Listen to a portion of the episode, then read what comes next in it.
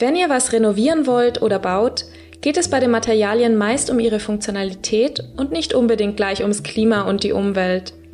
Doch die hängen damit eng zusammen. Was man beachten kann und warum man sich danach in den eigenen vier Wänden besonders wohlfühlt, klären wir heute. Der Utopia Podcast. Einfach nachhaltig leben.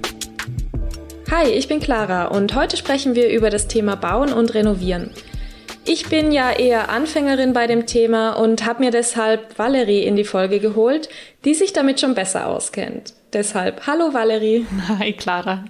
Ich weiß, dass du ziemlich viel selber machst. Ähm, du erzählst ja immer mal wieder. Wie hast du da eigentlich angefangen und hast du irgendwie so ein Lieblingsprojekt oder was hast du alles schon gemacht? Hm, also ich habe schon einige Kleinigkeiten gebaut, aber also wirklich nur was Kleines, weil ich habe jetzt halt in der Wohnung natürlich auch nur beschränkte Möglichkeiten und jetzt nicht äh, irgendwie die Riesenwerkstatt. Ähm, von dem her, ich habe eine Garderobe gebaut, ähm, ich habe so Konstruktionen für Pflanzen gebaut. Ähm, genau, aber was ich wirklich oft mache, ist streichen. Mhm. Ich würde sagen, das ist echt, ähm, ich liebe einfach immer wieder die Wohnung zu verändern und irgendwie ein neues Highlight zu setzen. Und also ich glaube, das kam natürlich auch mit Corona, wo man sich einfach ganz wichtig war, dass man sich zu Hause mega wohl fühlt. Ja, ich weiß, da hast du oft erzählt, dass du irgendwie was neu gestrichen hast und ich habe mir immer gedacht, hm, ich habe seit Jahren nicht mehr gestrichen, müsste ich eigentlich auch mal machen. Ja, ich habe am Wochenende schon wieder gestrichen. Ah, was hast du da äh, gestrichen? Ähm, ich hatte im Gang so graue Eckelemente, wo ich so ein bisschen ähm, designmäßig das mal vor ja schon zwei, drei Jahren gemacht habe und hatte keine Lust mehr auf Grau. Und jetzt habe ich ähm, ja, so, wie heißt die Farbe? Birkengrün. Okay, Elemente. sehr schön. Ja, so waldig. Ja, genau. Also es ist echt cool geworden. Muss mal wieder kommen. Ja, sehr gerne, sehr gerne. Ja, cool. Ähm, wir sind ja heute beim Thema Bauen und Renovieren dran. Ähm, wir werden aber auch auf so ein paar einfachere Sachen wie das Streichen am Ende eingehen, einfach damit für jeden in dieser Folge was dabei ist. Ähm, wie gesagt, ich habe wirklich noch nichts selber gemacht, ähm, aber ich habe mich natürlich eingelesen für die Folge, vor allem was so Siegel und Co angeht. Naja, da gibt es auch echt einiges, äh, was man da beachten kann und zur Orientierung nutzt.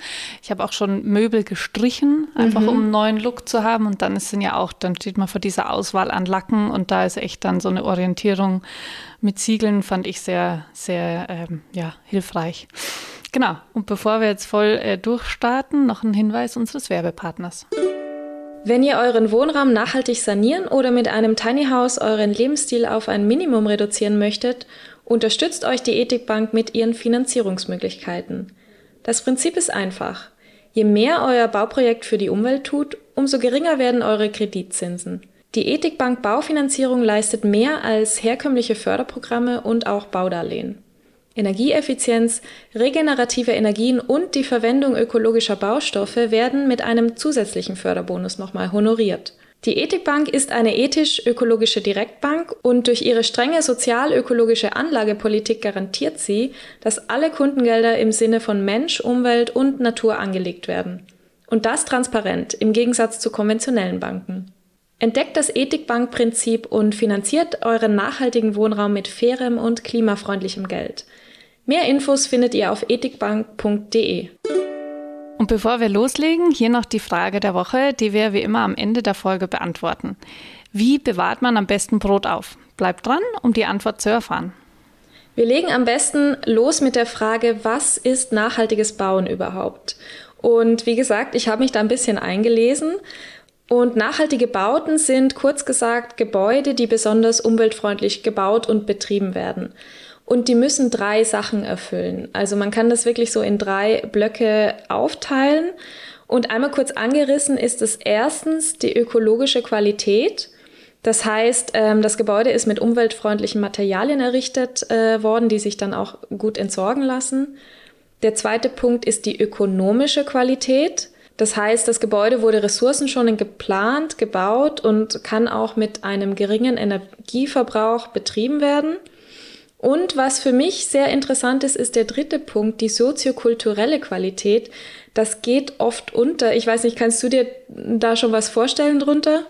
Ich weiß nicht, ich hätte jetzt gesagt, vielleicht in Richtung Rollstuhlfreundlich. Nee, bin ich ganz Ja, falsch. also es ist ähm, nicht ganz. Es ist äh, das Konzept, dass der Bau sozial akzeptiert ist und ähm, dass es da keinen großen Widerstand von der Bevölkerung gibt oder Proteste. Zum Beispiel äh, kann das ja der Fall sein, wenn du eine schöne Wiese vor dem Haus hast, vor einem Mehrfamilienhaus vielleicht auch, und da wird dann auf einmal was gebaut, gibt es dann ja manchmal Proteste. Also sowas fällt in diesem Bereich soziokulturelle Qualität, dass man einfach schaut, wie geht man auch mit der Nachbarschaft um.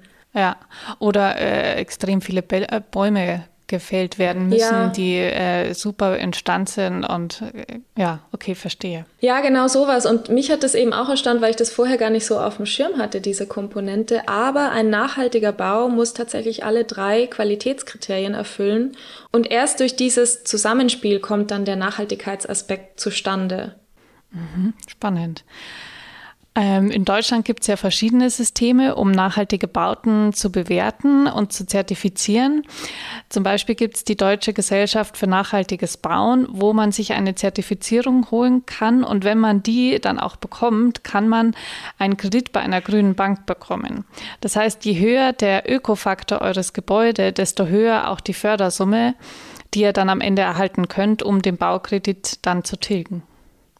Lass uns doch mal die drei verschiedenen Qualitäten noch mal ein bisschen näher erklären. Für mich war das nämlich, äh, ja, wie du gehört hast, auch relativ neu. Ja, sehr gerne. Also der erste Punkt, der war ja die ökologische Qualität und das betrifft den Punkt, dass das Gebäude aus umweltfreundlichen Materialien errichtet wurde.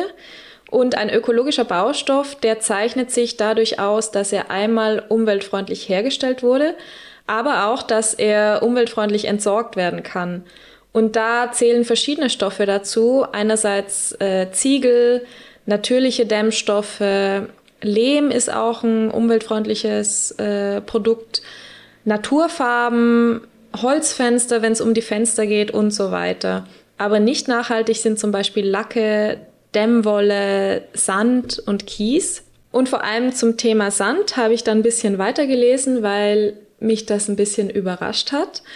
Aber mir ist dann eingefallen, da hat äh, Jan Böhmermann 2021 auch mal eine Sendung darüber gemacht. Und wusstest du, ähm, dass Sand der am meisten genutzte Rohstoff der Welt ist? Also es überrascht mich jetzt nicht, wenn man so an andere Länder denkt, aber hier hätte ich es jetzt nicht auf dem Schirm gehabt, nee. Ja, also ich finde es auch einen Punkt, den man eben gar nicht so auf dem Schirm hat, aber Sand ist am Ende halt auch endlich. Ähm, und der wird oft illegal abgetragen und äh, da wird auch sehr viel Natur dabei zerstört. Das ist der springende Punkt an der ganzen Sache. Naja, aber kommen wir zum zweiten Punkt. Genau, die ökonomische Qualität. Ähm, bei der ökonomischen Qualität sollten Bauende immer schon direkt bei der Bauplanung ähm, das Ganze mit berücksichtigen. Das Gebäude soll ja möglichst kostengünstig und ressourcenschonend gebaut und betrieben werden. Einige Fragen, die ihr euch in der Planungsphase stellen solltet, sind, eventuell als erstes auf jeden Fall, ist es überhaupt sinnvoll, neu zu bauen oder kann ich nicht auch ein vorhandenes Gebäude nachhaltig umgestalten? Ist natürlich auch ein Flächenthema. Je nach Wohnort äh, ja. gibt es da überhaupt freie Flächen. ja. ja. Dann, wie viel Baumaterial benötigen wir und wie hoch sind die voraussichtlichen Materialkosten? Klar, und äh, natürlich auch gerade derzeit eventuell echt ein schwieriger Punkt wegen der stark ansteigenden Preisen und halt auch der Materialknappheit. Welche regenerativen Energiequellen können wir nutzen? Hier sollte dann natürlich ein Hauptaugenmerk darauf liegen, das Gebäude möglichst energieeffizient zu betreiben. Das könnt ihr erreichen, indem ihr das Haus zum einen ähm, zur Sonne ausrichtet. Auf diese Weise sinkt der Heizbedarf und ihr braucht weniger künstliches Licht.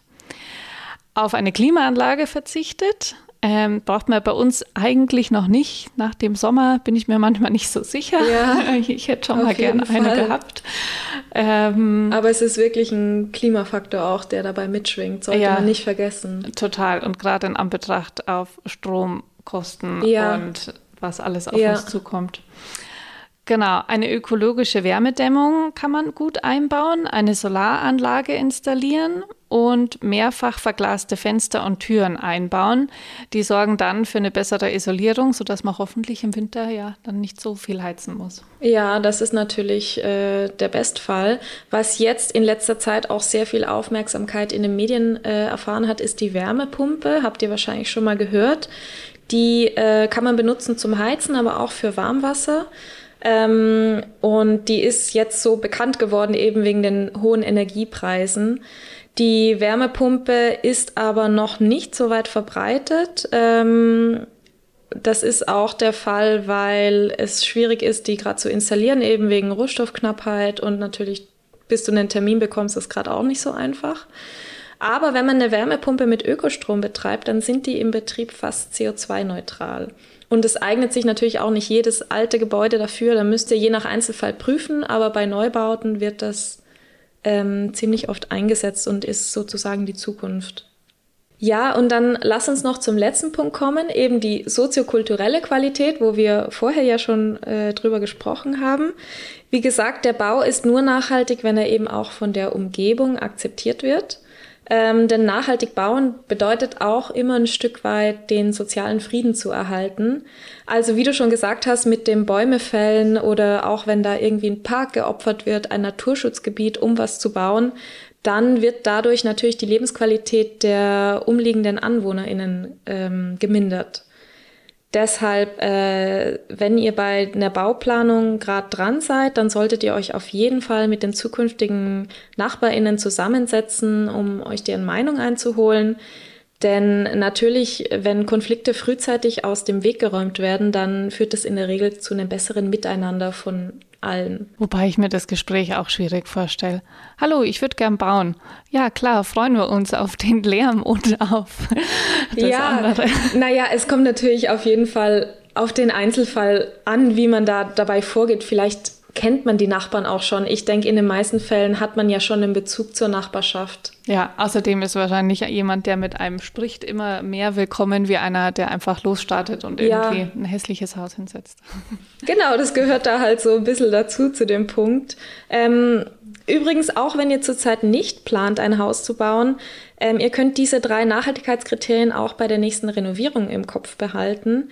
Also ähm, verwendet für alles möglichst umweltfreundliche Materialien und achtet auch darauf, mit minimalem Ressourceneinsatz ans Ziel zu kommen, denn das vermeidet dann am Ende auch Ressourcenverschwendung. Und es ist gut darauf zu achten, dass die verwendeten Materialien möglichst langlebig sind. Ähm, so vermeidet ihr dann am Ende natürlich, dass das Gebäude aufwendig saniert werden muss, ähm, wozu dann wieder neue Baumaterialien nötig sind. Ein anderer Begriff für nachhaltiges Bauen ist übrigens Green Building. Das ist auch wichtig, weil der Gebäudesektor in Deutschland zum Beispiel 2018 etwa für 14 Prozent der CO2-Emissionen verantwortlich war. Das ist ziemlich viel. Ja. Das allein zeigt schon, warum Green Building wichtig ist. Dabei ließe sich eigentlich jede Art von Gebäude nachhaltig bauen. Privathäuser, Bürogebäude oder ja, eben auch öffentliche Gebäude. Ja, und da gehören dann noch weitere Aspekte dazu zum Green Building, zum Beispiel die Anbindung an ein sogenanntes intelligentes Stromnetz. Man nennt es auch Smart Grid. Ähm, so ein Stromnetz steuert dann gezielt die Stromerzeugung, den Stromverbrauch und den Stromspeicher, sodass dann auch Energie da ist, wenn die Sonne zum Beispiel mal nicht scheint oder der Wind nicht weht ähm, es gibt ja auch dieses Wort Dunkelflaute, ähm, also diese Sorge, was passiert, wenn kein Wind weht, wenn keine Sonne da ist. Und mit so einem Smart Grid äh, kann das eben abgefangen werden. Was auch wichtig ist für ein Green Building, ist die Anbindung an öffentliche Verkehrsmittel, aber auch Fuß- und Radwege und insgesamt eine grüne Umgebung. Aber nicht nur außen, sondern auch innen braucht es eine gute Luftqualität. Ähm, und was dann auch noch dazu gehört, ist, dass ein Green Building stabil sein äh, muss gegenüber Überflutungen, Stürmen, Feuern, Erdbeben, also den Naturgewalten standhält. Hm, das haben wir ja letzten Sommer auch in Deutschland erlebt. Ja, genau, leider. Ja. Eine gute äh, Lärmdämmung ist auch noch ein Punkt und Anregen zu sozialen Interaktionen. Ah, und die Barrierefreiheit. Jetzt ja. kommt das Thema mit dem äh, Rollstuhl und Co. Genau, die hattest du ja jeder vorher. zugänglich ist. Mhm. Und es ist wirklich wichtig, dass sich da in Deutschland was tut. Laut der deutschen Klimaschutzorganisation äh, German Zero sind nur 12 Prozent der etwa 18 Millionen Wohnhäuser in Deutschland gut gedämmt und 75 Prozent der Haushalte heizen mit Gas oder Öl. Hm. Oh weh. Das, ja, äh, bei mir ist auch eine Gasheizung. Yay. Es wird ein spannender Winter. Außerdem produziert die Baubranche in Deutschland mehr als die Hälfte des gesamten Abfalls. Das ist auch. Das ist krass. Echt viel. Ja. Hier besteht also echt äh, ein großes Verbesserungspotenzial. Im Koalitionsvertrag der Ampelkoalition gibt es ein Kapitel mit dem Namen Klimaschutz im Gebäudebereich. Und da steht drin, dass zum Beispiel ab dem 1. Januar 2025 erneuerbare Energien einen Anteil von 65 Prozent an jeder neu eingebauten Heizung haben sollen. Und es wird auch ähm, einen digitalen Gebäuderessourcenpass geben, der soll dann den Ressourcenverbrauch des Gebäudes erfassen und zu mehr Kreislaufwirtschaft animieren. Also ich bin gespannt, was daraus wird. Für Nachhaltigkeit im Gebäudesektor ist aber nicht nur das Green Building wichtig, sondern auch eine umwelt- und klimafreundliche Nutzung der fertigen Gebäude. Und das läuft dann unter dem Namen Green Leases, also grüne Mietverträge. Die Nutzenden, das sind meistens Unternehmen, profitieren hier von einem angenehmen Arbeitsumfeld und eben den niedrigen Betriebskosten durch einen geringeren Energiebedarf. Aber am Ende profitiert von einem Green Lease natürlich insbesondere das Klima und die Umwelt. Also den Punkt kannte ich noch gar nicht. Ähm, muss ich mich auch mal einlesen, wie das so für Privatpersonen ist, weil das ist ja nicht nur für Unternehmen interessant. Ja, stimmt. Aber da kenne ich mich jetzt gerade zu wenig aus.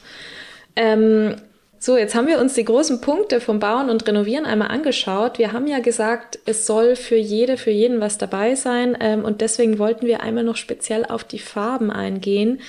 Denn auch wenn ihr kein großes Bau- oder Renovierungsprojekt anstehen habt, dann wollt ihr vielleicht ja doch irgendwie demnächst mal die Küche streichen oder irgendwas oder anderes. Oder den Gang oder ich kann gerade nichts mehr streichen, ich habe alles gestrichen, aber in einem genau, Jahr kommt bei dir ist es was. schon durch. Bei mir gibt es noch ganz viel.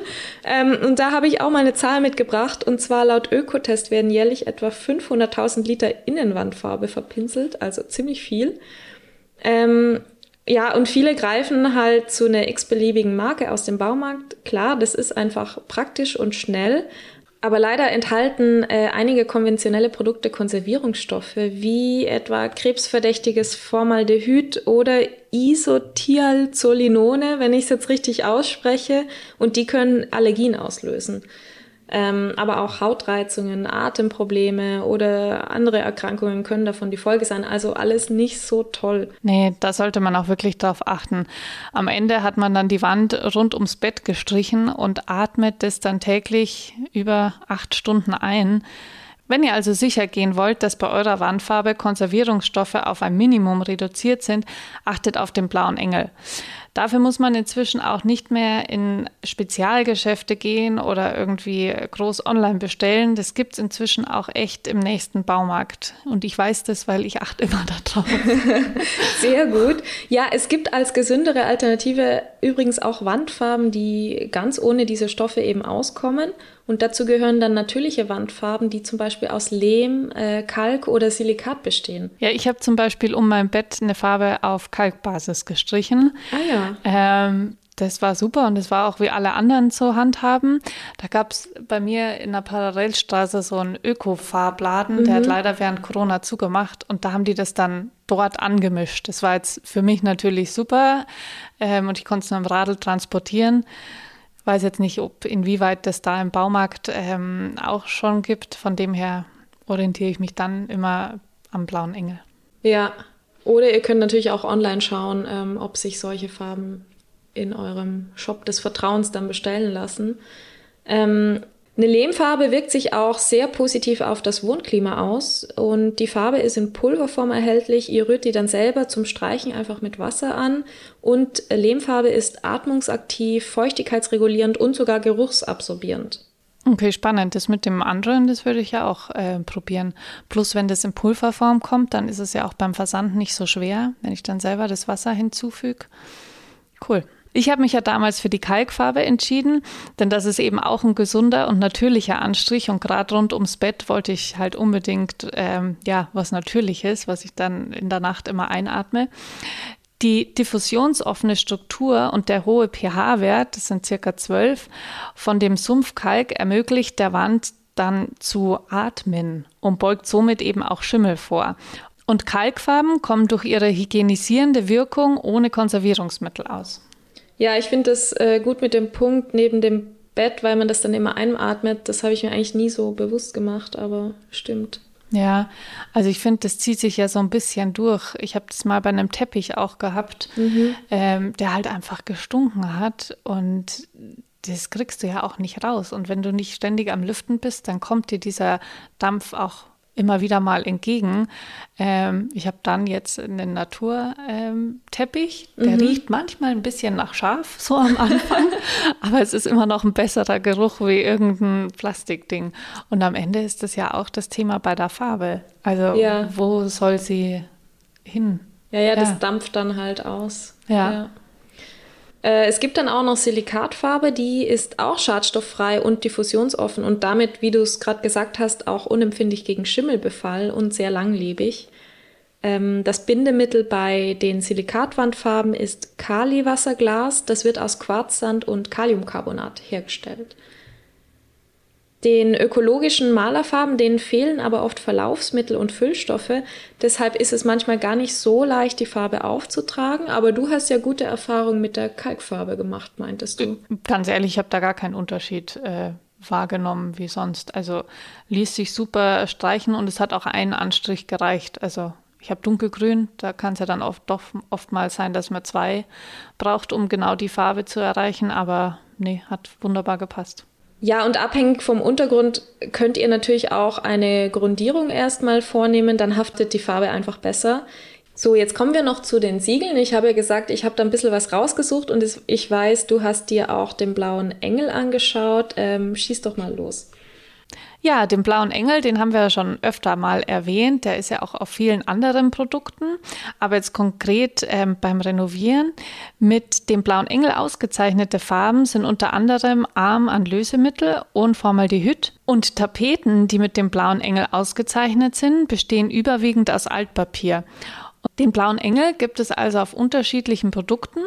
Wofür genau er steht, findet ihr in einem Siegelartikel, den wir euch in den Shownotes verlinkt haben. Ja, und da können wir euch auch noch das Nature Plus Label empfehlen. Das gibt's für Bodenbelege, für Holz, Holzwerkstoffe, aber auch für Farben und Oberflächenbeschichtungsmittel. Und Produkte, die dieses Label tragen, sind für die Gesundheit unbedenklich und auch umweltgerecht hergestellt. Mit dem PEFC-Siegel werden Holzprodukte aus der nachhaltigen Forstwirtschaft auch noch gekennzeichnet. Und dann haben wir noch Naturland, das kennt ihr vielleicht von Lebensmitteln. Das steht wiederum für umweltschonend produzierte Holzprodukte. Okay, das waren dann jetzt auch die wichtigsten Siegel, auf die man achten sollte. Und dann sind wir eigentlich schon fast am Ende der Folge. Jetzt kommen wir nur noch zur Frage der Woche. Wie bewahrt man Brot richtig auf? Ja, also generell kann man da sagen, Schrot- und Vollkornprodukte, die halten sich länger als reine Weizenbrote. Semmeln halten sich nur einen Tag ungefähr, Schrot- und Vollkornprodukte hingegen sieben bis neun Tage und Knäckebrot bis zu einem halben Jahr. Da ist einfach viel weniger Wasser enthalten. Und Brot lagert am besten bei kühlen 10 bis 15 Grad mit einer Luftfeuchte unter 60 Prozent. Deswegen sind da auch so, ähm, so Brotboxen gut geeignet. Ähm, wenn das Brot nämlich warm ist, dann kondensiert es und neigt dann zur Schimmelbildung. Lasst es daher äh, auskühlen, bevor ihr es wegpackt, wenn ihr selber Brot gebacken habt. Ähm, und prinzipiell solltet ihr darauf achten, dass die Aufbewahrung vom Brot luftdurchlässig ist, zum Beispiel Papiertüten. Denn Plastiktüten, Plastikboxen, die sind eher ungeeignet, da kann die Luft nicht zirkulieren.